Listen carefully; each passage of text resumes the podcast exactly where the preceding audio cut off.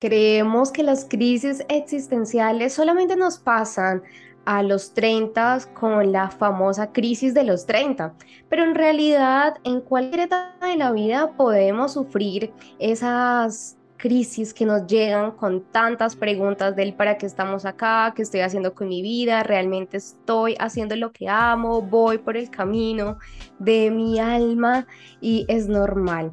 A todos nos ha pasado en algún momento, yo también las he vivido en algunos instantes, en algunos años de mi existencia y es bueno también hacernos esas preguntas. Por eso hoy vamos a conversar un poco sobre este tema con mi queridísima Angie, con todos nuestros compas y parceros que nos acompañan todos los días en esta nueva temporada, ya la tercera temporada. Si no han visto los videos en YouTube y la nueva imagen que tenemos tanto en Spotify como en YouTube, por favor vayan a verlos que estamos súper renovadas entre compas y parceros. Este es un espacio para jóvenes donde hablaremos de esas cosas que nos pasan y creemos que nadie nos entiende. Yo soy Angie de México y yo Rocío de Colombia. Vivimos en países diferentes, pero casi a nuestros 30 pasamos por situaciones muy similares. Queremos escucharte. Atrévete a contarnos tu historia.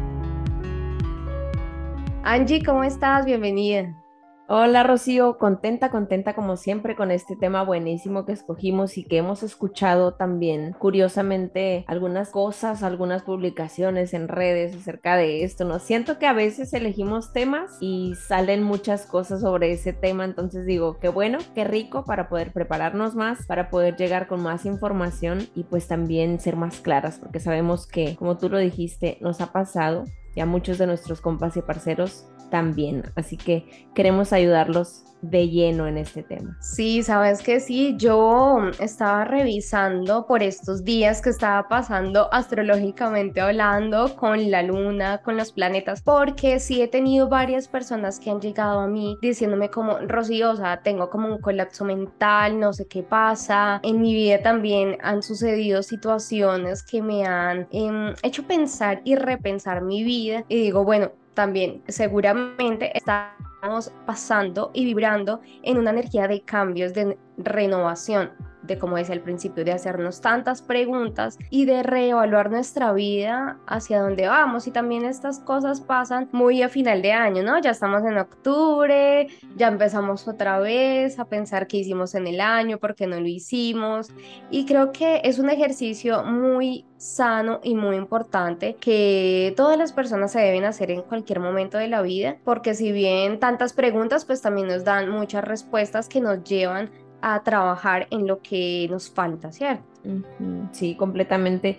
Este autoanálisis, ¿no? Que siempre estamos nosotros invitándolos a realizar, pero cuando ya estas preguntas, estos cuestionamientos llegan y generan sobre todo malestar, este sentimiento de minusvalía o de sentir que estamos perdidos, de que hemos hecho las cosas mal, o sea, ya muchas veces en las crisis existenciales estas preguntas no construyen, sino que como tenemos tantas emociones encima, nos pueden destruir sentimos que estamos perdidos, que nuestra vida no tiene rumbo, no tiene un propósito. Y es muy importante poder salir de esto, porque hay personas que se quedan estancados en esto y qué feo es como perder el, el, disfrute de tu vida realmente, pero saber que es algo temporal y que se puede salir y sobre todo salir fortalecido de ellas, pues creo que es algo muy importante de saber, vivirlo en el momento que se presenta, porque es totalmente natural y normal, a todos nos pasa, pero sí saber que podemos salir de ellas es algo bien bonito. Sí, de hecho, ahora que lo mencionas, pienso que por más allá de que hayan muchas cosas positivas, estar en ese proceso de una crisis es bastante bastante doloroso, es bastante introspectivo, pero también es una carga emocional muy pesada, muy fuerte, donde mm, muchas personas llevan a replantearse de verdad para qué vivo, para qué existo, con qué fin estoy en este mundo y cuál es mi propósito. ¿Realmente todo lo que hago vale la pena o realmente no vale la pena vivir? Y es muy fuerte, Angie, porque si uno no sabe manejar estas crisis, se pueden llegar a tomar decisiones muy fuertes que muchas personas incluso han llegado a terminar con su vida en algún momento donde dices ya no puedo más por más de que vaya a terapia o que lo converse con alguien pues realmente es algo que me sobrepasa que no puedo con todo esto y prefiero no existir más. Entonces, también creo que es muy importante ver en qué momento nos llegan estas situaciones, cuáles son esos quiebres que hacen que yo me plantee eh, que tengo una crisis existencial, porque no es de todos los días que obviamente uno se levanta y dice, ay, no, y no me gusta mi vida, no quiero vivir, ¿qué es lo que me pasa? No, creo que hay momentos y hay circunstancias que hacen que detone todo eso que uno lo está haciendo sentir de esa manera. Sí, yo considero que cada, cada cinco y cada diez años traen consigo cambios bien fuertes para nosotros, ¿no? Y es ahí cuando empezamos a ver que nuestros recursos, por ejemplo, de los 15 a los 20 cambiamos mucho, crecemos mucho, cambian nuestros intereses, nuestra manera de pensar. Entonces, eso que yo era, ese ser que era, ya no me sirve para estas nuevas circunstancias que estoy atravesando. Ahí es cuando se detona una crisis existencial, ver que la persona que tú eras ya no se puede adaptar al nuevo entorno que hay. Y muchas veces creemos que si bien hemos repetido en muchas ocasiones que el cambio es permanente, creemos que así somos y que ya no vamos a cambiar ahí empiezan estos juicios. Y si lo que soy no es suficiente, y si esto no vale la pena, no sé, muchos, muchos juicios sobre todo que como ya dije nos hacen daño, ¿no? Y por eso están dando y rondando en nuestra cabeza, porque tenemos como que esta reactividad a adaptarnos, pero también podemos, es parte de, es parte de esta adaptación tener todas estas preguntas para poder encontrar todas esas respuestas y llevarlas a la práctica. Wow, la verdad es que sí.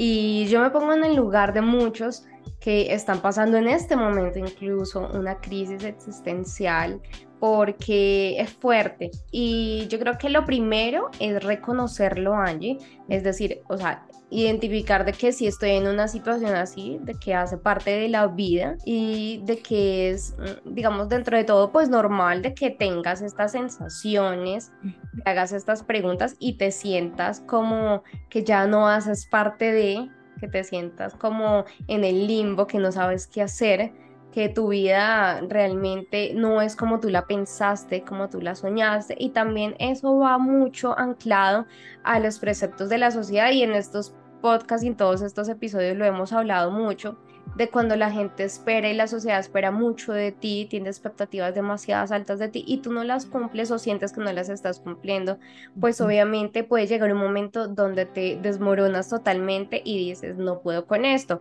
Y eso justo pasa cuando estás en la etapa de los 30. ¿sí? Si bien se habla mucho de la, de la crisis de los 30, porque obviamente ya en esa etapa nos dicen pues debes estar organizado con una familia, tu casa, tu carro, tu beca, o sea, tus estudios, siendo profesional, e, ejerciendo. Y claro, está demasiada mm, esa presión en cada uno de nosotros y, es muy fuerte cuando llega ahí. Y también pasa, y acá es donde quiero contarles un poquito, Angie, sobre este retorno de Saturno, no sé si lo has escuchado en algún momento, eh, que llega en esta etapa de los 28 a los 30 años. Lo he escuchado, pero no, no sé realmente qué es. Ok, perfecto. Bueno, tú cumpliste recién este año los 30, ¿cierto? Sí.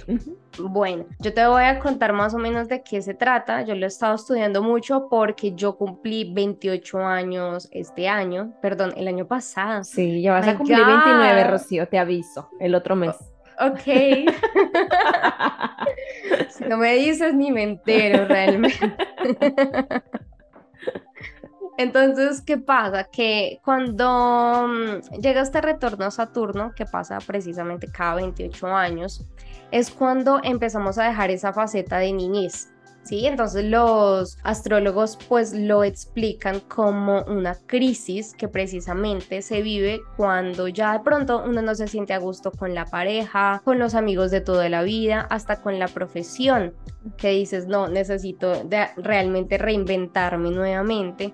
Y es que esas estructuras que nos sostuvieron durante toda esa primera etapa, antes de los 28 años, pues empiezan a derrumbar totalmente. Entonces es normal que para esa etapa uno se empiece a sentir mucho más de esa manera. Entonces, pues tampoco es de gratis que digan que pasa a los 30. Y, por ejemplo, también cuando eh, pasa el retorno a Saturno, entonces esto, eh, digamos, se trabaja mucho en la astrología, que es tu carta natal. No sé, Angie, si en algún momento te has hecho la lectura de carta natal. No, traigo las ganas, pero no lo he hecho. Bueno, súper recomendado. Yo me hice la lectura hace dos años cuando empecé mucho más en todo este mundo y eh, de acuerdo a donde esté precisamente Saturno en tu carta natal y choque con los planetas que se encuentran en tu carta, pues eso es lo que tú debes trabajar mucho más. Entonces te doy un ejemplo. Cuando yo cumplí los 28, yo decía, bueno, que tengo que trabajar en este momento. Y eran las relaciones, las relaciones con mi pareja, las relaciones conmigo mismo, con mi familia. Entonces, de acuerdo a lo que tú tengas que trabajar, es eh, en lo que tú debes ponerle foco en ese momento. ¿sí? Entonces, mucha gente eh, pues, llegan en estos momentos de, crisis que incluso te dicen, no sé por qué me siento así. No tienen explicación, no sé si te ha pasado, A mí me ha pasado muchísimo, que de pronto en el fondo sí sé por qué, pero en ese momento no lo reconozco. Y, creo que va muy de la mano a esto que decías ahorita, ¿no? De que muchas veces las imposiciones sociales, de ya tienes que tener esto y si no lo consigues, ahí puedes entrar en una crisis. Pero, por otra parte, puede que tengas todo eso que la sociedad te dice que es el éxito y la felicidad y te sientas vacío. Ahí también pasa. Y creo que en algunas ocasiones me pasó. Y, y es realmente lo que tú has hablado tanto tiempo, esta búsqueda de tu propósito de qué te motiva, qué te hace sentir vivo. Y es algo bien personal, bien subjetivo que te pueden poner una regla, decir tienes que, tienes que, tienes que, pero si llegas a eso y te sigues sintiendo vacío, con desgana, con desidia de vivir, así como tú dices, ¿qué me pasa? Tengo todo, no sé por qué me siento así, que en el fondo uno siempre sabe, pero sí, es justo esta crisis. Estás en un proceso de cambio y te estás adaptando y cuesta. Claro, y te tienes que hacer responsable sí o sí de lo que te pasa, porque aquí ya no va a venir tu mamá, tu papá, tu pareja a decir, ven mi amor, ¿qué necesitas? Yo te ayudo, digamos en otras situaciones donde quizás, no sé, estoy buscando trabajo, te ayudan a pasar tu hoja de vida, estás en una situación económica inestable, bueno, ven te colaboro, busquemos opciones, no Aquí estas crisis existenciales son tan profundas que la única persona que puede resolverlas y dejar de sentirse así eres tú mismo. O sea, te tienes que encargar tanto de esto, de que realmente aquí muchos promueven precisamente la meditación, el mindfulness, o sea, diferentes eh, prácticas para que tú puedas reencontrarte contigo mismo y trabajar ese autoconcepto de ti, ese descubrir nuevamente tu propósito, reinventarte, porque es que nadie te va a venir a decir cómo es. Y por más que incluso tú escuches estos podcasts, que precisamente la idea es como que te sientas como más eh, en compañía, decir no estoy solo, no estoy loco, porque también te puede, puedes pensar, estoy loco, es lo único que me pasa. Y de hecho también por eso te comportas de cierta forma que mucha gente no lo logra entender. Hay gente que te dice, ¿qué le pasa? ¿Usted por qué está así últimamente? Responde de esta manera o está con mala energía, mala vibra, se mira mal, responde mal, con mala actitud. Entonces quizás en ese momento es donde tú puedes decir, bueno, de qué me pasa, de qué me estoy dando cuenta, que incluso muchas personas me lo dicen, pero yo ni lo veo, pero solamente tú puedes trabajar en eso y creo que de eso, de hecho, eso es lo más bonito que tenemos como seres humanos, Angie, que tenemos esa autonomía y esa capacidad de dirigir nuestra vida y de decidir cómo nos queremos sentir. Totalmente. Y yo estaba buscando la información de un libro que era como nuestra Biblia en la carrera, ¿no? De de desarrollo humano, que en cada década hay una crisis. Existe esto versus esto, o sea, lo que hay que conseguir versus el camino que hay que atravesar para poder conseguirlo, ¿no? Como autonomía versus independencia, o sea, tienes que empezar a serte independiente para poder llegar a ser autónomo pero yo lo resumí en tres, tres crisis, de los 25 a los 30. Normalmente en este periodo se desata un conflicto de identidad, ya no nos sentimos identificados con nuestro grupo de amigos o nuestra familia y necesitamos autoconstruir nuestra identidad. Surge la pregunta, ¿quién soy realmente? Entre los 35 y los 40, esta franja de edad empezamos a tener conciencia de que la juventud se está yendo y necesitamos saber si estamos aprovechando o no nuestro tiempo para realizarnos. Surge la pregunta, ¿para qué vivo? Y entre los 45 y los 50, en esta edad considerada culturalmente como la mitad de nuestra vida, es normal que comencemos a sentir que ya no nos queda tiempo. Se empieza a pensar en la muerte y surge la pregunta, ¿de qué sirve la vida si todos vamos a morir? Y yo creo que después, ¿no? A los 60 también está esta, esta crisis de decir, realmente viví todo lo que quise, tengo tiempo para hacerlo, ¿cómo quiero vivir estos últimos años, ¿no? Que no sabemos si son muchos, si son pocos, pero empezamos a tener estas dudas. ¿Realmente hice lo que quise? ¿Qué puedo hacer ahora con el tiempo, la energía, la salud que aún me queda? Creo que siempre el ser humano está en este continuo pensamiento, ¿no? Y, y es bonito, como dije ahorita, no nada más pensarlo, sino también darle respuestas y sobre todo llevarlo a la acción, porque podemos quedarnos años sentados, pensando y pasando por estas crisis, pero si eso no genera un cambio en nosotros, pues realmente no va a haber algo efectivo, o sea, vamos a ser como que víctimas de la crisis, ¿no? Y, y quejándonos de, de, que no fuimos, de que no hicimos, de que nuestra vida no tiene sentido, y hay una frase que leí que decía Charles Chaplin, eh, la vida no tiene sentido, hay que dárselo. Así es, Angie. Y te escucho y me conmueve muchísimo porque mm, sí o sí son momentos y etapas que debemos pasar, que es necesario y que cada vez que nos sintamos de esa manera, eso nos va a potenciar y nos va a llevar a otro nivel para sentirnos mucho más fortalecidos para tomar realmente las riendas de lo que queremos hacer y creo que es como el ave fénix, ¿no? Tienes que pasar por un proceso muy duro, muy duro, donde muchas veces tantas preguntas que te haces, tantas incógnitas que tienes, te van a hacer llorar, te pueden provocar ira, eh, gritar, eh, querer, eh, no sé, pelearte con la vida, con lo que tienes, con lo que eres, con lo que has hecho hasta el momento, pero que cuando ya baja esa, eh, como que esa etapa del dolor, tú ya te empiezas a sentir mucho más libre, tienes esa capacidad de volar nuevamente, de hacer muchas cosas, más revitalizado, con más energía. Y sin dudas eso hace parte de la vida. Y para eso vivimos y creo que las crisis existenciales, y como decimos acá en Colombia, la malparidez existencial eh, es muy positiva desde esa es muy positiva en la medida en que realmente, como tú dices, tomemos acciones de lo que estamos aprendiendo en ese momento. Y creo que también como seres humanos nos hace falta tener esa empatía por el otro cuando vive esa situación así, porque muchas veces se juzga, se cae en el desconocimiento de que obviamente no sé lo que le pasa, la otra persona tampoco sabe o no me lo explica, no lo reconoce, entonces no sé de qué manera ayudar. Y, como decíamos siempre, para pelear se necesitan dos, para discutir solo se necesitan dos. Y hay momentos donde las personas simplemente necesitan estar en soledad, escribir en un libro, salir a caminar solos, escuchar música, eh, tener esos espacios con uno mismo que también con el paso del día a día y el trabajo y las ocupaciones, Angie, pues a veces no no queda o pareciera que no hay tiempo para uno mismo. Y pum, llegan estos momentos donde ya no quiero nada con la vida o me siento de, de tal o X manera y ahí sí quiero que, eh, que todo fluya diferente, pero ya has dejado de hacer muchas cosas que te hubieran ayudado a estar mejor y a sentirte mejor. Sí, totalmente. Y ahorita Rocío te escuchaba, te escuchaba decir que pues naturalmente hemos pasado a medida que crecemos por diferentes crisis. Así que Ahora ya llegó la hora cuchicuchi.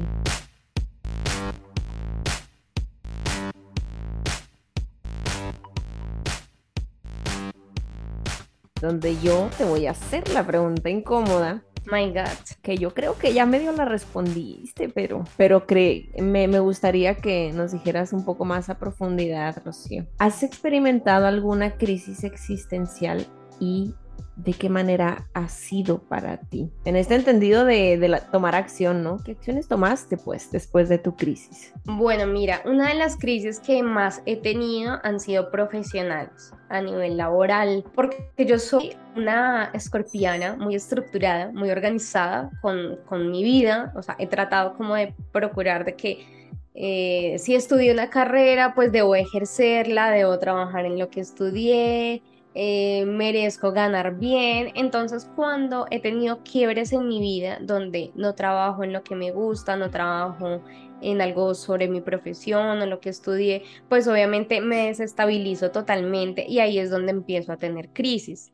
Incluso ahora que estoy como emprendedora, trabajando eh, por mi cuenta y con Eduardo también, he sentido momentos donde digo, realmente lo que hago vale la pena, realmente la gente le gusta mi trabajo, realmente lo hago bien si es esto para lo que nací o definitivamente estoy eh, súper perdida y no es por acá. Sí he sentido como esos momentos donde digo incluso eh, voy a cambiar de profesión, o sea, no me importa, eh, me voy a volver una astróloga y voy a empezar a, leer el tarot, o sea, cosas así que son muy X, pero digo después, no, mi familia acaba de decir, em, no sé, como que tantos prejuicios y tantas cosas con las que venimos desde chicos eh, me llevan como a decir, no, no, no, no te desubiques, esto es lo tuyo, ta, ta, ta. Entonces creo que las crisis más fuertes por ahí han sido a nivel profesional y a nivel de mi propósito, cuál es mi propósito y cuál es mi misión.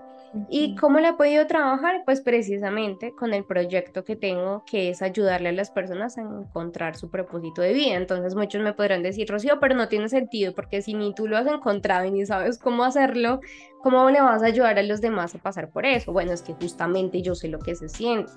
Sé lo que se siente sentirse perdido, sé lo que se siente es no tener un sentido de lo que haces, que trabajas todos los días, te levantas temprano, vas en el bus, eh, llegas al trabajo, sales del trabajo tarde y todo parece una rutina y nada te satisface, nada te gusta, sientes que estudiaste y perdiste tu dinero, sientes que te tocó trabajar en otra cosa porque ya en tu carrera no te contratan, en trabajos relacionados, em, no te tienen en cuenta, entonces yo ya viví todo eso y eh, a veces todavía lo, lo paso, lo siento en diferentes sentidos, pero lo vivo, lo he vivido. Entonces digo, bueno, por eso teniendo esa capacidad de decirte cómo se siente, cómo puedes salir de ahí y cómo puedes trabajar para encontrar ese propósito, es que yo puedo incluso ayudarme a mí misma a encontrarlo. Creo que de esa manera, pues lo he hecho últimamente. Muy bien, muy bien. Y qué bonito que queda eso, ¿no? ¿Qué puedo hacer diferente? ¿Cómo puedo aportar también porque si bien estamos pensando en nosotros, pero qué bonito también eso que descubrimos en nosotros, poder aportarlo al mundo. Eso yo creo que es algo bien, bien, bien bonito.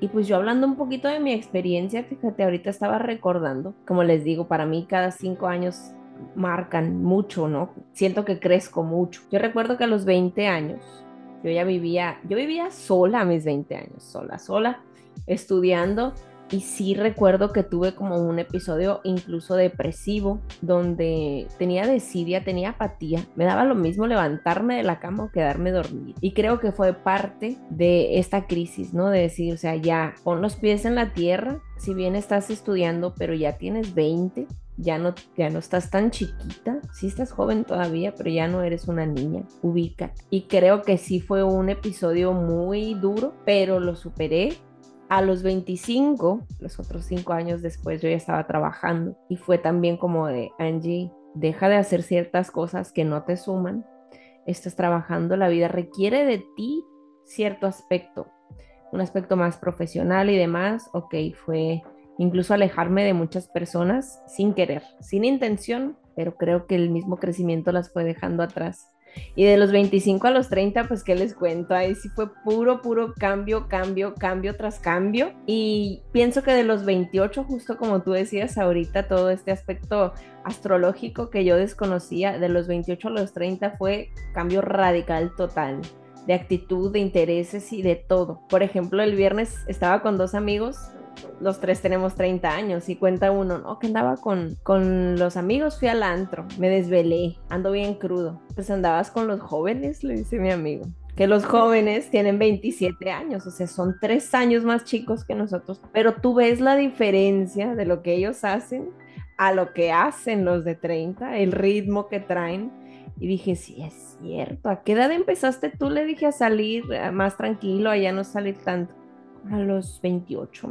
Y digo, sí, o sea, no soy la única. Realmente los 28 años traen un cambio bien fuerte. De los 28 a los 30, agárrense. Y diría mi doctora, de los 30 a los 35, también agárrate. sea, no, no para, no para. Y, y, y, es bonito, mira que cuando yo empecé a estudiar todo este tema, yo antes de cumplir los 28, yo era qué va a pasar, porque también en mi carta natal me salían varios eh, episodios que iban a suceder, pues obviamente en la carta no te dice como... Eh, una visualización de tu futuro, pero eh, sí te da como pistas y señales de lo que debes trabajar o de cositas que, que vas a tener que vivir con el tiempo. Y decía, Dios mío, o sea, esto que estoy viviendo, yo siento que lo he leído en, alguna, en algún lugar o es kármico o como que me quiero preparar mejor para lo que venga. Y entonces iba como a la carta y leía y decía, ay, si es lo que siento, si es como me está pasando, se parece mucho, tiene mucha relación y como que obviamente te da otro panorama también para tú tener realmente otra perspectiva de cómo quieres vivir pues estas situaciones que te pueden ir cambiando tanto la vida, tanto la forma de pensar, la forma de vestirte, de comportarte. Y mira, Angie, que encontré algo que te quiero preguntar es muy largo, me encantaría compartirlo con todos los signos, pero es que son muchos. Y eh, aquí encontré algo de cómo viven pues los signos, las crisis existenciales o de qué manera podrían pues trabajar en ello. Eso también, si les gusta por ahí todo este cuento, estaría bueno que, lo leyeran nuestros compas y parceros. Mira, tú que eres acuario, ¿cierto? sí. Mira, dice que cuando Acuario está atravesando una crisis existencial, a menudo van a un lugar de la naturaleza donde puedan pensar en soledad, contemplan su vida y finalmente se dan cuenta de que son responsables de sus propias reglas sobre cómo quieren que sea su vida. Deben ser la persona que quieren ser y hacer lo que quieran siempre y cuando no perjudiquen a nadie sin que nada les impida. Saben que los nuevos recuerdos y los desafíos a sí mismos afectan positivamente sus vidas y que ello único que los detiene perdón, y que lo único que a ellos los detienen son ellos mismos. ¿Qué piensas? Me identifico.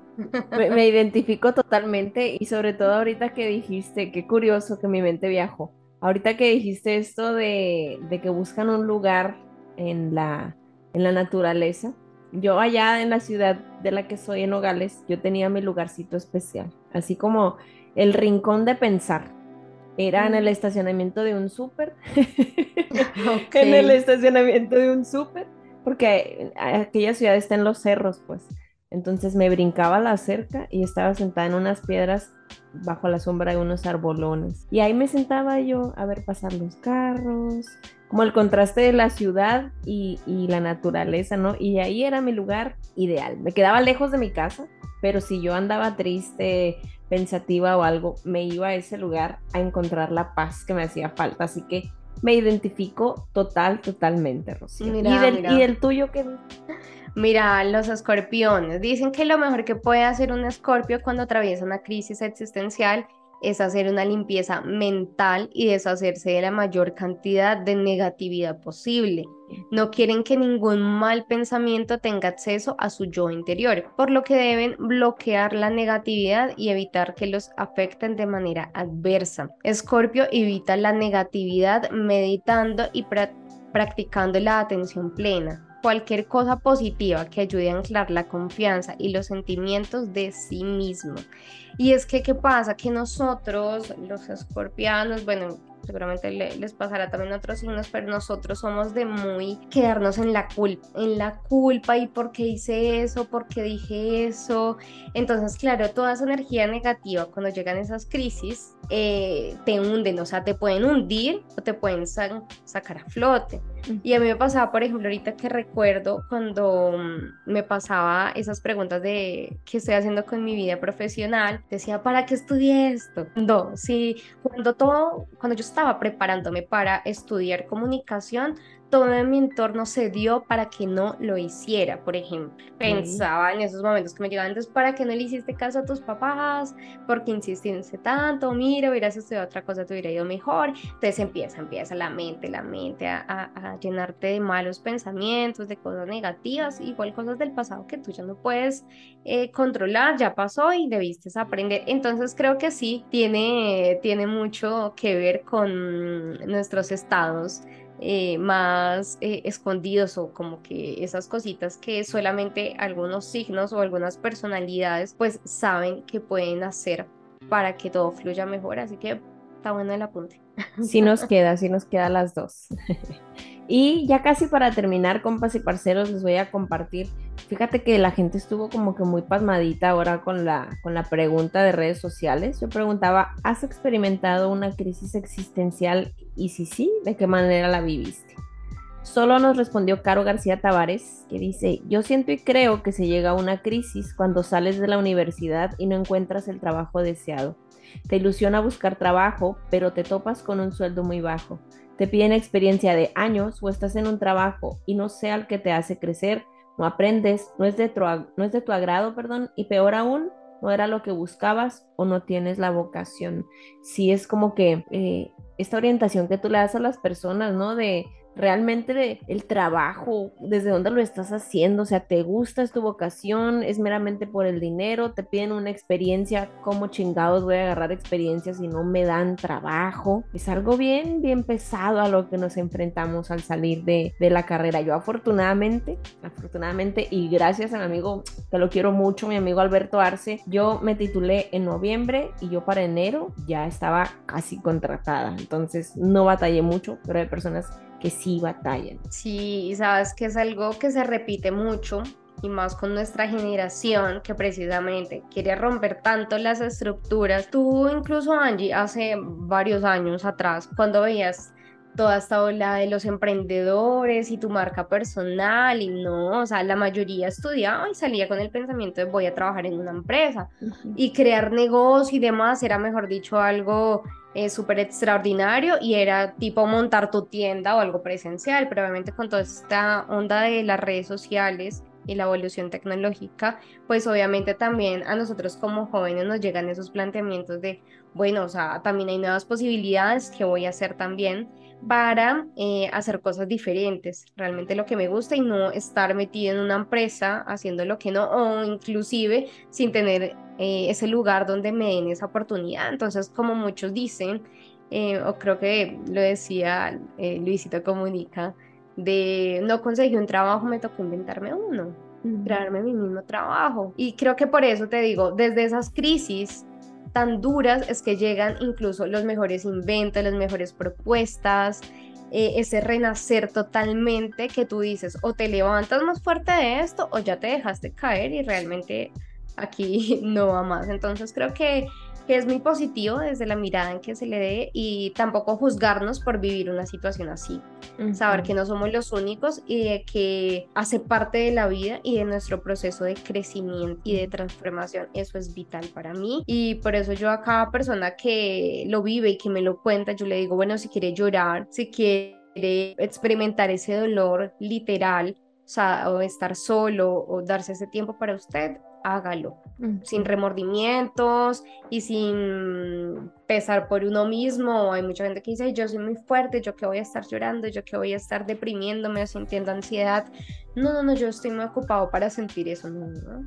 Es necesario también pasarlo para fortalecer. Claro que sí, pensar que todo pasa y cuando pase no vas a ser la misma persona, vas a ser una versión mejorada de ti mismo y creo que vale la pena atravesar esto para poder ser mejores cada vez y, creo que esa es la gran moraleja de estas crisis existenciales, ¿no? No voy a hacer lo mismo porque mi ambiente demanda algo distinto de mí, pero aparte de ser distinto va a ser mucho, mucho mejor y sobre todo más feliz, porque vas a tener esta claridad de tus objetivos, de qué es lo que quieres y qué tienes o qué debes hacer para poder llegar a ese lugar. Así que pues yo creo que es todo, compas y parceros, en este episodio que estuvo muy lindo, muy, muy, no sé, reflexivo, introspectivo también. Dense chance y dense el permiso y el perdón si es que están atravesando una crisis existencial. Así es, Angie. No, yo me voy súper conmovida. Eh, es muy lindo, yo soy muy llorona. Por dos. Ah, ok, sí, tenemos un episodio sobre y si quiero llorar, ¿qué? Así que si no lo han visto lo pueden ir a ver o bueno, escuchar también en Spotify. Feliz, me voy feliz porque estos episodios me sirven muchísimo a mí también y sé que las personas que nos van a escuchar también les van a llegar directo al corazón.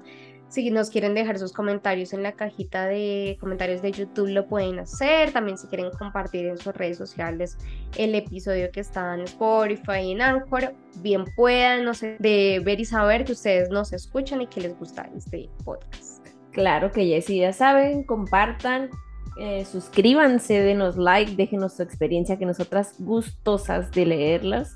Y también nos pueden seguir en nuestras redes sociales, que se las dejamos acá abajito. Así que besotes para todos y muchas gracias por estar cada semana con nosotros. Besitos, los queremos. Bye.